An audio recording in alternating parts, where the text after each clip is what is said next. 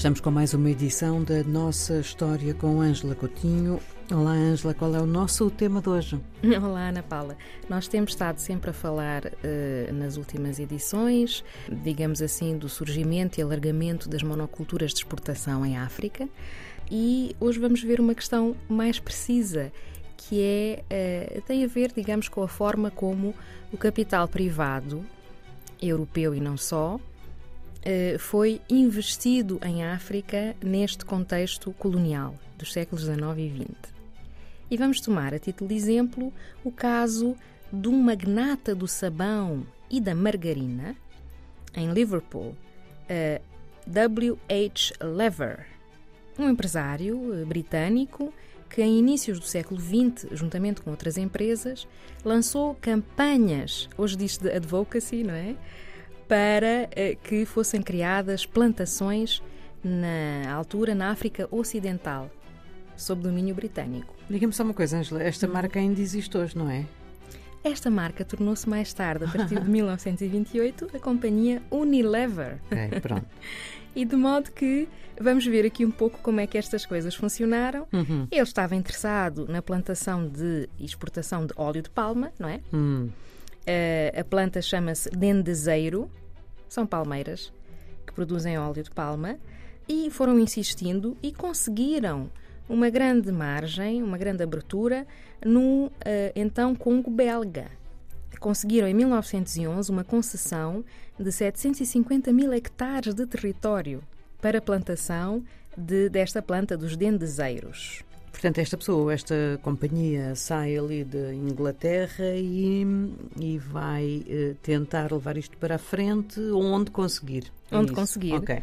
Onde conseguir, tiveram maior sucesso uh, no Congo belga, uh, era a Lever and Brothers, e depois, dizia, em 1928 foi constituída esta companhia, Unilever, que ainda existe, que é uma empresa britânica, mas desde aquela altura, tinha capital alemão e holandês também.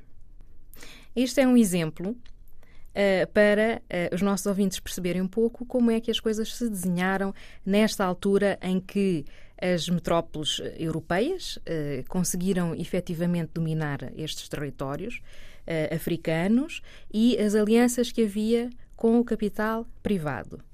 Estas empresas podiam ter capital de vários países, independentemente uh, da, do país europeu que dominasse efetivamente o território em questão, e elas muitas vezes entravam também em concorrência entre si. Esta Unilever atuou também em várias antigas colónias francesas. Foi estendendo o seu âmbito de atuação. Com certeza. Portanto, havia aqui uma grande concorrência entre estas grandes companhias uh, capitalistas. Daí termos tido depois alguns nacionalistas africanos que falavam do imperialismo não é? Uh, colonialista e do capitalismo colonialista. Um exemplo curioso prende-se com o caso da Libéria, onde temos uma situação um pouco similar, e aqui temos um empresário norte-americano que se chamava Harvey Firestone. Mais um nome que ainda nos diz qualquer coisa hoje, não é? Exatamente. e este estava interessado na produção de borracha para os pneus, não é? Uhum. Dos carros. Exato. E ele conseguiu, uh, na Libéria, uma concessão por 99 anos para plantio de seringais e para a exportação uh, de borracha. Tornou-se o primeiro empregador privado na Libéria e isto foi numa altura em que o governo uh, da Libéria, que, era, que não era uma colónia, era um país independente, estava uh, muito fragilizado, fragilizado do ponto de vista financeiro, de forma que esta concessão foi associada à negociação também de um empréstimo hum. bancário de um banco privado norte-americano e que estava ligado a esta empresa Firestone. São, são dois exemplos e vemos aqui também já um investimento de capital norte-americano eh, em território eh, africano, na altura grandemente eh, colonizado. Ângela, há uma grande singularidade neste processo, ou na verdade já antes e também depois as coisas arquitetam-se um bocado assim. O capital encontra a sua própria organização e persegue os seus próprios interesses, seja onde for. este capital organizado desta forma e acompanhado de outras estruturas, das quais vamos falar noutras edições, como sendo a implantação de bancos e, portanto, toda a organização financeira em África ocorre a partir desta fase, de finais do século XIX e, e princípios eh, do século XX. E depois, é claro, havia atividades proibidas para africanos, havia companhias deste género para exploração mineira. Essas eram as que ganhavam mais dinheiro.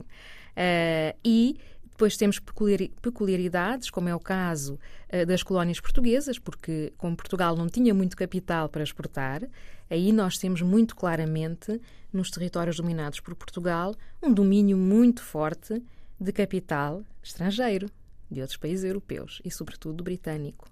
E tudo isto era feito com alianças com os Estados coloniais, de modo que há, há, há, vários desenhos, mas não há dúvida de que estas grandes empresas multinacionais, como a Ana Paula disse, ainda existem hoje em dia, e estes bancos que se instalaram em África no século XX foram os que ganharam muito dinheiro com o sistema eh, de exploração dos territórios e da mão de obra africana no século XX. E assim ia e continua a ir este mundo. Também parece que sim. Angela, obrigada. Até para a semana. Até para a semana.